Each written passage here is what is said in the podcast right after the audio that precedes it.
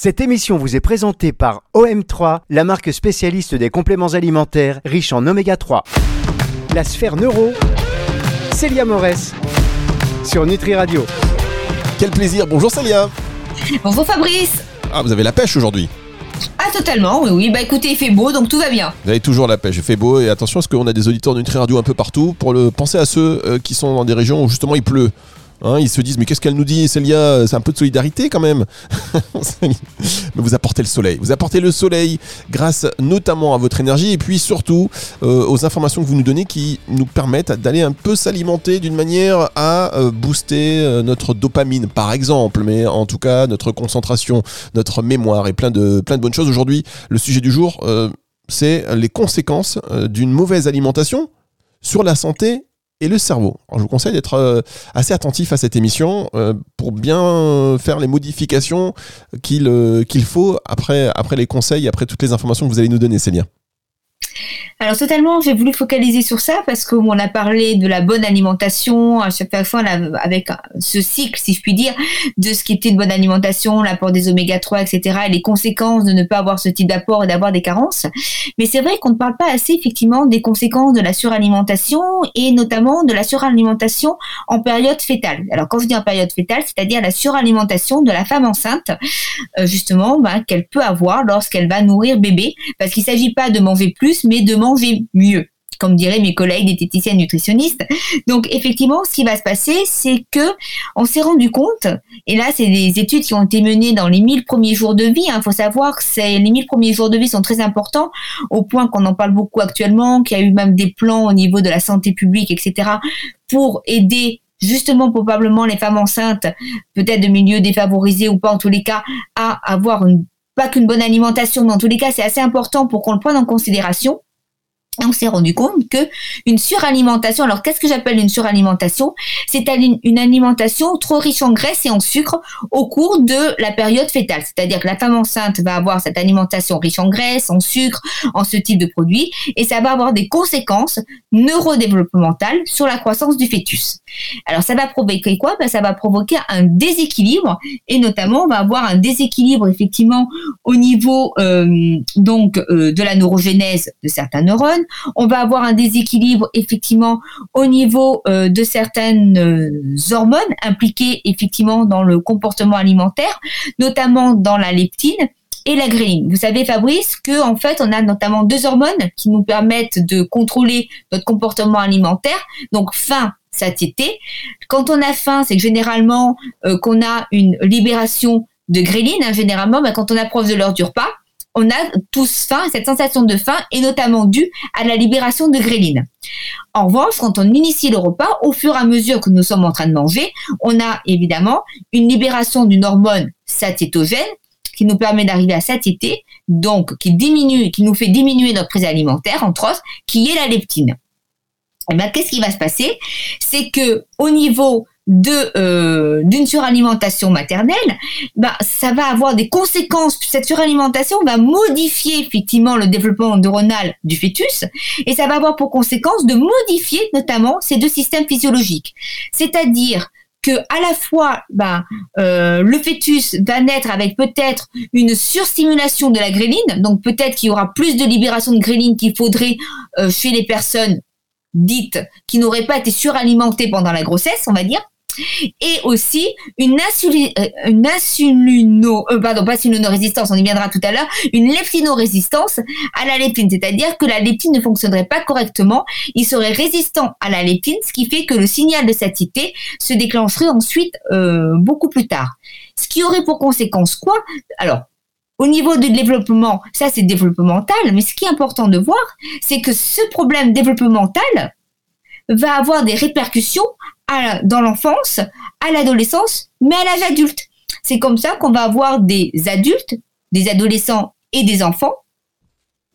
Ça peut dépendre effectivement des conditions environnementales, qui vont ensuite avoir des problèmes de comportement alimentaire, puisqu'ils auront peut-être trop de ghrelines, donc ils prolongeront leur, prise alimentaire. Et comme ils seront résistants à la leptine, et eh ben forcément, ils auront un problème de la balance faim-satiété qui peut occasionner des prises de poids. Et ça, c'est un point important. D'autre part, ce qui va se passer, c'est que on va avoir aussi à l'âge adulte chez ces femmes qui se sont suralimentées, notamment en produits riches en graisse et en sucre, on va avoir aussi à l'âge adulte plus d'apparitions d'obésité, certes, mais aussi de maladies métaboliques comme le diabète. Pourquoi? Parce que vous savez que les personnes qui sont diabétiques, généralement, ont un problème euh, d'insulinorésistance et eh ben il va se passer quoi? C'est que le fœtus va naître, le bébé va naître directement avec une insulino-résistance. Donc il part avec un handicap dans la vie, ce qui veut dire que dans les études, quand ils ont comparé rétrospectivement les personnes atteintes d'obésité, de problèmes de certains troubles du comportement, etc., qui avaient des problèmes de satiété, qui savaient pas gérer cela, ils ont comparé rétrospectivement finalement à ce qui s'était passé dans leur vie. Ils se sont rendus compte que finalement, il y avait plus de risques chez les personnes, donc chez les fœtus qui avaient été suralimentés, enfin qui avaient été suralimentés, dont la mère s'était suralimentée en produits riches en graisse et en sucre, que les autres. Donc ceux-là étaient plus à risque. Ce qui signifie qu'une mère qui va se suralimenter, pour être clair, dans, avec ce type de produit, va ça va avoir pour conséquence des modifications au niveau du développement du fœtus, au niveau du développement cérébral. Et ces développements cérébraux vont pouvoir, malheureusement, à l'âge adulte, occasionner des troubles métaboliques comme le diabète, mais aussi voir une augmentation de l'obésité. Voilà, donc des conséquences. Ouais, pardon, excusez-moi. conséquences, voilà, conséquences, c'est vraiment des conséquences. Et d'autre part aussi, ça modifie notre fameux système de récompense. C'est-à-dire le système de récompense, c'est le plaisir que vous prenez à faire quelque chose, après, comme je l'ai énoncé dans une émission précédente. Mais notamment, lorsqu'on mange, on prend du plaisir. On prend un certain plaisir. Parce ce qui va se passer, c'est que euh, les enfants nés de mères qui se sont suralimentés prendront moins de plaisir que quelqu'un euh, qui sera pas né de ces femmes, qui d'une femme qui se sera suralimentée en produits riches en graisse et en sucre. Ce qui signifie que si vous, Fabrice, vous avez besoin de deux carrés de chocolat pour prendre du plaisir, ben, la personne qui aura, euh, qui sera née de ce type de mère aura peut-être besoin de 4, 5, 6 carrés pour ressentir le même plaisir que vous. D'accord. et donc, ça modifie le système de récompense, ça modifie le lien, donc le comportement face à l'alimentation. Et donc, effectivement, on va se retrouver avec des personnes à l'adolescence, peut-être qui développeront des, voire l'âge adulte d'ailleurs, hein, parce que ça perdure évidemment malheureusement dans la vie, euh, euh, des obésités, des maladies métaboliques comme le diabète, etc., etc. Ouais, bah D'où l'importance. D'où l'importance, on se rend encore plus de la pression qui pèse sur les femmes enceintes. Parce que souvent, quand on est enceinte, c'est là où on va se dire bon, allez, euh, c'est pas on, peut un petit peu lever, euh, lever le, le, on peut appuyer sur le frein ce qui concerne le régime et se laisser un tout petit peu plus aller. Alors que non, pas du tout, parce qu'on sait que il faut faire attention à l'apport euh, effectivement des bons micronutriments. on l'a vu notamment sur l'impact des oméga 3 sur le développement cognitif. Et, et puis là aussi, se dire il faut pas que, il faut pas que je mange non plus trop sucré, trop gras, trop machin parce que non seulement moi je veux prendre beaucoup de poids et c'est pas bon pour moi, mais aussi pour mon enfant qui, euh, même à l'adolescence, il va me donner l'addition Bah, c'est-à-dire, alors c'est un petit peu ça, mais c'est surtout, c'est pas l'idée, c'est pas de ne pas se faire plaisir, de pas manger euh, du sucre ni rien, mais c'est peut-être effectivement pour une femme enceinte, c'est peut-être de mettre au point effectivement, euh, et ça c'est que le monde médical qui pourrait le faire, des suivis aussi nutritionnels pour vérifier si les apports alimentaires sont corrects, s'il n'y a pas de soucis, s'il n'y a pas de problème, justement parce que on peut ne pas savoir. Hein, il fut un temps où on ne connaissait pas tous ces résultats-là, on ne le savait pas, donc euh, bon, ben les personnes pouvaient manger parce qu'elles avaient faim, comme vous dites, plusieurs lâcher sur des gâteaux parce qu'elles avaient cette envie de sucre hein, qui peut être due aussi à des modifications hormonales.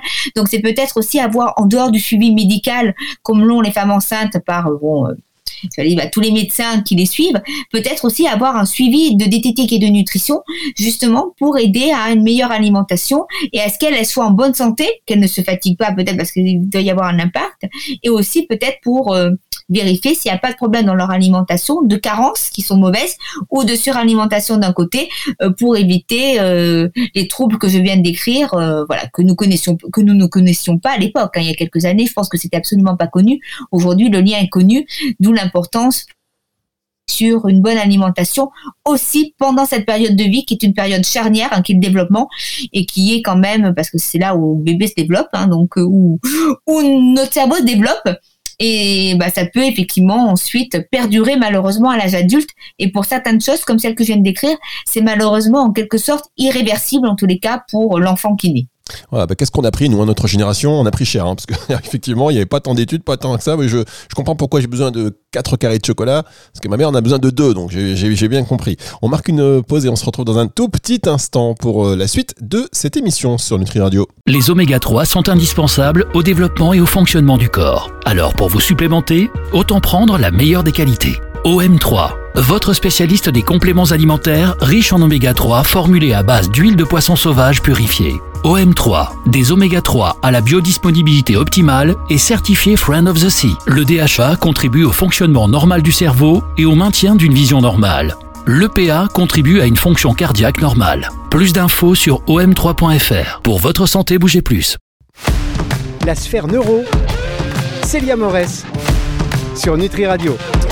Célia Morès sur Nutri Radio pour nous parler aujourd'hui des conséquences d'une mauvaise alimentation sur la santé et sur le cerveau. Vous avez parlé des conséquences d'une suralimentation pour euh, la maman, non seulement pour le, bébé euh, et le fœtus, mais aussi après même l'alimentation, une mauvaise alimentation qui aura des conséquences sur l'enfant, sur l'adolescent, sur l'adulte. Donc quelle pression euh, Vous allez maintenant nous parler des conséquences d'une suralimentation sur la santé et sur nos performances cognitives, Célia. Alors totalement, c'est-à-dire là je passe vraiment à l'âge adulte euh, pour expliquer quelle peut être cette conséquence de suralimentation. Alors c'est vrai que euh, dans une des émissions, dans une des émissions, pardon, j'ai parlé effectivement euh, ben, des bienfaits peut-être du, glucose en disant que ça avait amélioré certaines performances, je dire one shot, c'est-à-dire dans les quelques minutes, heures, voire heures qui ont suivi la prise. Ce qu'il faut savoir, c'est qu'une surconsommation de produits riches en graisse et en sucre, et en sucre notamment raffiné, raffiné, sucre simple, sucre comme ça, donc typiquement bah, gâteau, etc., vont avoir des conséquences négatives et vont provoquer effectivement, euh, alors je veux dire, comment dire, des baisses de performance cognitive. C'est-à-dire que pourquoi? Ben Parce que tout simplement, euh, ce qu'il faut savoir, c'est que quand on va se suralimenter comme cela, on va avoir deux choses qui peuvent se passer. C'est que notamment, on va avoir finalement une, une insulino-résistance pardon, qui va se mettre en place parce que les personnes vont devenir diabétiques. On le sait, hein, le diabète notamment de type 2, les personnes qui, ont trop consommé ce type de produit, qui font du diabète, il, peut y avoir effectivement, des insulinorésistances, etc. Et ce qui va se passer, c'est que, or, l'insuline est notamment impliquée, c'est une hormone qui est impliquée dans euh, la plasticité synaptique, dans la mémorisation, dans les apprentissages. Donc, si on devient résistant, par exemple, à l'insuline, bah forcément, on va avoir des difficultés au niveau des apprentissages, au niveau de la mémorisation, peut-être des euh, la plasticité synaptique, c'est ce qui permet finalement euh, que le cerveau réagisse s'il y a un problème à un endroit. Vous savez, il y a des régions cérébrales qui peuvent être récupérées pour faire autre chose, dû à la plasticité synaptique, parce que justement, bah, euh, il y a une voie qui, qui n'est plus accessible. Donc, ça se permet de la croissance neuronale, etc. Il y a aussi la même chose au niveau de la leptine, la fameuse leptine qui est impliquée dans tout ce qui est satiété. Et les personnes qui justement atteignent d'obésité, généralement qui se sont suralimentées, vont avoir quoi? Vont avoir une résistance à la leptine. On pourra y venir un jour, Fabrice, dans une des émissions, mais effectivement, elles vont avoir une résistance à la leptine, c'est-à-dire que la leptine ne sera pas efficace. Or, en dehors du problème de satiété c'est-à-dire qu'en fait, euh, du fait de prolonger la prise alimentaire parce que la satiété peut arriver euh, plus tardivement, ce qui va se passer aussi, c'est que euh, les récepteurs à la leptine, on en retrouve dans le cerveau ailleurs, et notamment au niveau de l'hippocampe. L'hippocampe, la région cérébrale, qui est notamment impliquée effectivement dans les apprentissages, dans la mémorisation, dans les capacités cognitives. Donc, qu'est-ce qui va se passer? C'est que cette résistance à la leptine va engendrer des problèmes à ce niveau-là de mémorisation, des problèmes d'apprentissage. Euh, pourquoi? Ben Parce que euh, elle ne pourra pas se fixer correctement. Donc effectivement, ça c'est un point important, d'autant qu'il a été effectivement étudié. Hein, finalement, ça a été notamment étudié chez le rat dans un premier temps, mais ils ont montré que euh, chez le rat, finalement qui était obèse, donc ils ont ils créé un rat obèse hein, en agissant sur les gènes exprès, donc avec moins de leptine, donc il n'y avait pas de leptine, ils ont fait exprès, hein, c'est un mutant qu'ils ont créé, enfin mutant, je m'entends, ils ont créé vraiment un animal pour les mettre en condition où j'ai pas de leptine et pour voir l'impact de la leptine. Ils ont remarqué que chez ces rats-là, qui, qui n'avaient pas de leptine, ils étaient incapables, effectivement, en tous les cas, beaucoup moins performants euh, pour apprendre euh, justement euh, bah, le trajet dans un labyrinthe en mémoire spatiale parce que justement la leptine eh ben, impacterait la mémorisation et finalement au point que lorsqu'ils ont donné de la leptine à des rats, Fabrice, au niveau hippocampique, c'est-à-dire qu'ils ont injecté de la leptine au niveau de l'hippocampe des rats, et eh ben les rats qui ont eu de la leptine injectée ont eu de meilleures performances cognitives, donc de meilleurs résultats au labyrinthe, pour retrouver leur nourriture plus rapidement, pour faire un, pour avoir un plan du labyrinthe, euh, un plan spatial du labyrinthe et de leur environnement, ils ont été meilleurs que ceux qui n'avaient pas eu de leptine. Or, comme les personnes atteintes d'obésité, il y a généralement un problème de leptine, elles sont leptino-résistantes, eh bien, on sait que ces personnes-là, malheureusement, peuvent avoir des déficits mnésiques, des problèmes de mémorisation. Et notamment, ça a été montré dans des tests. Hein, j'ai j'ai vu passer des tests où ils ont fait apprendre des mots à des personnes atteintes d'obésité et des personnes qui ne l'étaient pas. Et ensuite, ils ont regardé le nombre de mots restitués. Et ils se sont rendus compte que finalement, le nombre de mots restitués par les personnes obèses était inférieur au nombre de mots restitués par les personnes qui ne l'étaient pas. Et donc cette euh, suralimentation, au-delà des problèmes métaboliques qui, ont été décrits, ça provoquerait des changements neuronaux, notamment au niveau de l'hippocampe. Et finalement, au niveau du comportement, on va se retrouver avec des personnes. Alors évidemment, ça ne veut pas dire qu'elles vont perdre totalement leur faculté, ne fait pas dire ce que j'ai pas dit. Mais si on fait des études, moi je vous parle d'études et des moyennes. Hein, donc on étudie le nombre de mots restitués, on étudie la tension c'est-à-dire la vigilance, le temps de réaction pour, euh, pour répondre à un événement, par exemple pour répondre à un carré vert qui apparaît sur un écran d'ordinateur, ce type de choses. Donc ce sont des tests qui permettent de mesurer soit le temps de réaction mis pour faire une tâche, soit le nombre de mots restitués, le nombre d'informations restituées et eh ben ils se sont rendus compte que les personnes qui étaient atteintes d'obésité, notamment due à une suralimentation, donc il y avait une consommation riche en graisse et en sucre, et notamment en sucre simple, raffiné, etc. Ce qui se passait, ben, c'est qu'elles avaient des difficultés de mémoire spatiale, elles avaient des difficultés de mémorisation, des difficultés euh, d'apprentissage, des difficultés aussi d'attention, donc elles arrivaient euh, moins bien à se concentrer que les autres, et des difficultés de fonction exécutive, c'est-à-dire qu'elles avaient du mal peut-être à inhiber certaines tâches qu'elles étaient en train de faire au profit d'une autre, même si leur environnement demandait de le faire. Eh bien, écoutez, moi, j'ai envie de vous dire, euh, il faut arrêter les expériences sur les rats parce qu'ils deviennent tellement intelligents et résistants. ils, vont, ils, vont nous, ils vont nous dépasser en tout. Euh, très bientôt. Merci beaucoup, Célie. On marque une dernière pause et on se retrouve pour la dernière partie donc hein, de cette émission, juste après ceci sur Nutri Radio. La sphère neuro, Célia Morès sur Nutri Radio. À, force de me, parler, de me parler d'expérience sur des rats, je fais des cauchemars, moi, Célia, vous savez. C'est un peu comme les tortues ninja, je sais pas, j'ai l'impression qu'ils vont nous, nous dominer bientôt là, nous mettre en cage. C'est eux qui vont faire des expériences sur nous dans quelques années. On parle aujourd'hui des. Vous n'êtes pas obligé de réagir à toutes les bêtises que je peux dire, oh, Célia. Restez concentrés. Non, mais en fait, c'est vrai qu'on le fait beaucoup sur là parce que c'est finalement sur certaines choses, c'est assez proche de de, l'humain en tous les cas, et que c'est vrai que euh, l'avantage de le rat, c'est qu'on peut avoir des rats modifiés, hein. c'est-à-dire qu'en fait, ils font, euh, ils créent des rats euh, génétiquement modifiés avec certaines anomalies pour vérifier, pour pouvoir justement tester, ce qui évidemment n'est pas possible chez l'homme, bien fort heureusement, et même chez d'autres animaux. Et même chez l'animal, il faut savoir, je le précise quand même aux auditeurs, c'est qu'il y a quand même euh, ce qu'on appelle un CCP, hein, qui est généralement, qui même généralement, j'allais dire demandé, qui est même obligatoirement demandé, c'est-à-dire que euh, les études sont autorisées par un comité consultatif de personnes, c'est un comité d'éthique, et qui permettent en fait que l'expérience soit réalisée, euh, parce qu'il faut prouver qu'on a besoin de cette expérience et effectivement des bienfaits de ce que pourrait rapporter en fait des résultats de l'expérience, notamment pour euh, la santé des individus. Hein. Ça c'est pas, euh, voilà, on n'est plus, euh, c'est pas parce que ce sont des animaux qu'on fait tout et n'importe quoi. Faites bien de, le préciser. Alors, on parle donc aujourd'hui des conséquences d'une mauvaise alimentation sur la santé et le cerveau. Alors, le dernier point est tout particulièrement intéressant puisque vous voulez nous parler du lien entre le goûter riche en sucre et la maladie d'Alzheimer. Alors totalement. Alors pourquoi ça? Parce que j'ai trouvé euh, justement une publication qui date de 2020. Donc si vous voulez même de juin apparemment 2020, plus exactement. Donc qui est assez récente hein. au niveau de la recherche, c'est quand même très récent. On est juste début, début 2023.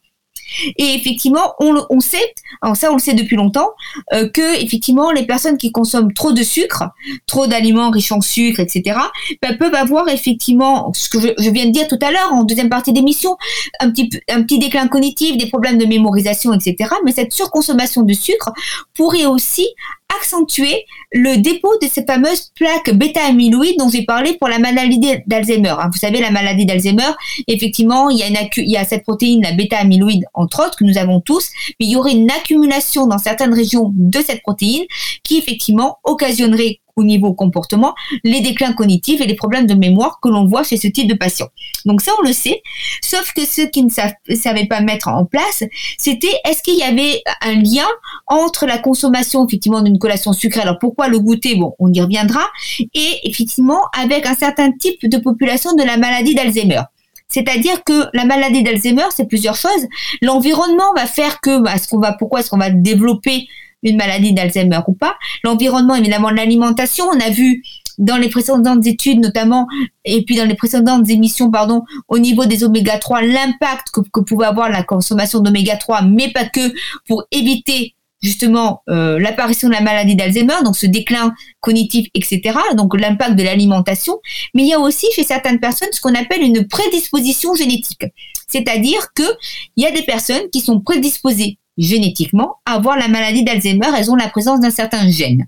Donc, sauf que quand on dit prédisposition génétique, Fabrice, ça ne veut pas dire que les personnes vont obligatoirement développer la maladie. Ça veut tout simplement dire que génétiquement, elles sont plus à risque que les autres. C'est un petit point de différence, hein, ça c'est important. Et là, qu'est-ce qu'ils ont remarqué? Eh ben, ils ont voulu faire une étude entre ces personnes qui avaient une prédisposition génétique à la maladie d'Alzheimer et les collations riches en sucre, donc au niveau du goûter. Alors, qui dit collation riche en sucre, c'est-à-dire collation de produits sucrés, sucre simple, sucre raffiné, ce type de produits-là. On est bien d'accord, c'est vraiment ce type de collation. Et ils ont remarqué, ces chercheurs-là, donc c'est des chercheurs, c'est une étude, c'est l'INSERM, c'est un laboratoire de l'INSERM, mais très exactement, je vais vous citer, ah ben non, j'ai perdu le nom du laboratoire, mais c'est un laboratoire de Montpellier qui effectivement a mis au point euh, cette étude-là. Ils ont suivi des personnes pendant 12 ans sur à peu près 3000 Français.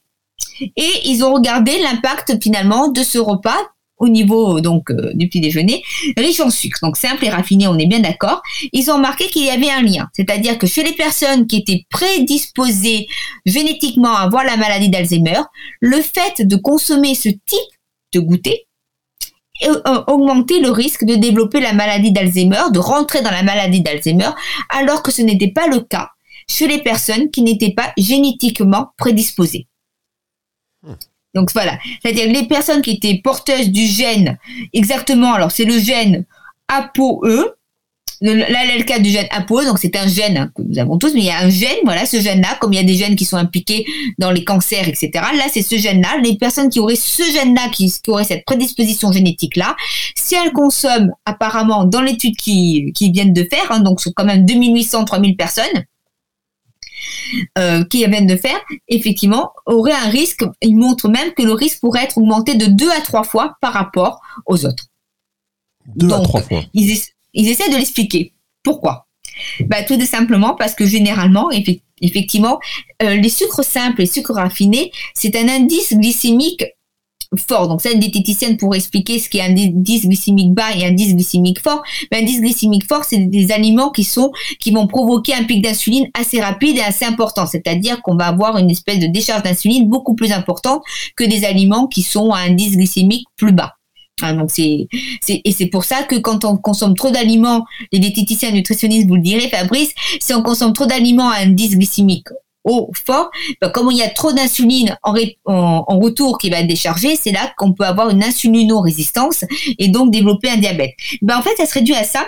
C'est-à-dire qu'en fait, effectivement, ces personnes-là, donc il y aurait une insulino-résistance qui pourrait se mettre en place avec un diabète, sauf que les personnes qui sont prédisposées génétiquement à avoir la maladie d'Alzheimer, donc avoir ce fameux gène ApoE4, finalement, ce qui va se passer, c'est qu'elles vont être euh, aussi prédisposées à faire de l'insulinorésistance. C'est-à-dire qu'elles seront plus sensibles à, euh, un problème au niveau du métabolisme du glucose, donc elles seront plus sensibles à faire de l'insulinorésistance, elles en font plus que les autres, et du fait qu'elles fassent de l'insulinorésistance, eh ben, ça va provoquer euh, un déclin cognitif, voire une entrée dans la maladie d'Alzheimer, puisque comme je l'ai dit tout à l'heure, euh, juste avant, deuxième partie de l'émission, Fabrice, l'insulinorésistance, effectivement, lorsqu'il y a ce problème-là, ça provoque effectivement chez les personnes, par exemple, atteintes d'obésité, qui se seraient suralimentées, des problèmes d'ésique, des problèmes d'apprentissage, etc. Et donc là, carrément, ça pourrait pousser chez les personnes prédisposées à avoir la maladie d'Alzheimer, à développer la maladie d'Alzheimer. Et c'est une piste prometteuse, probablement pour aider les personnes finalement à euh, les personnes prédisposées, probablement à se à faire attention à leur alimentation et cela serait dû pourquoi? Bah, Tout simplement quand on consomme une collation au goûter riche en sucre simple, en sucre raffiné, bah, généralement il y a un pauvre apport de graisse, un pauvre pardon, apport de graisse et un pauvre apport de fibres. Or peut-être qu'en consommant effectivement des fibres et des graisses en même temps, ça diminuerait cet indice glycémique et ça pourrait peut-être éventuellement contrebalancer, je dis bien éventuellement, mais c'est une diététicienne, nutritionniste, voire un médecin qui pourrait répondre, euh, justement cet effet négatif de la consommation de sucre raffiné. Eh bien, écoutez, c'est très intéressant et je vous remercie beaucoup. J'imagine que les auditeurs, euh, voilà, euh, ils vous remercient euh, également. Et si vous voulez réagir à cette émission, dire merci Célia Morès, 06 66, je vous le redonne, hein, notez-le, c'est le numéro de téléphone de Nutri Radio, pas celui de Célia Morès, évidemment. 06 66 94 59 02, mais on transmet, hein, 06 66 94 59 02, ou on aura un petit mail, info en basse, nutriradio.fr, ou directement sur la page de contact de la radio. Merci beaucoup, Célia. Merci beaucoup, Fabrice. On va se retrouver la semaine prochaine, et d'ici là, c'est le retour de la musique tout de suite sur Nutri Radio. La sphère neuro, Célia Morès, sur Nutri Radio.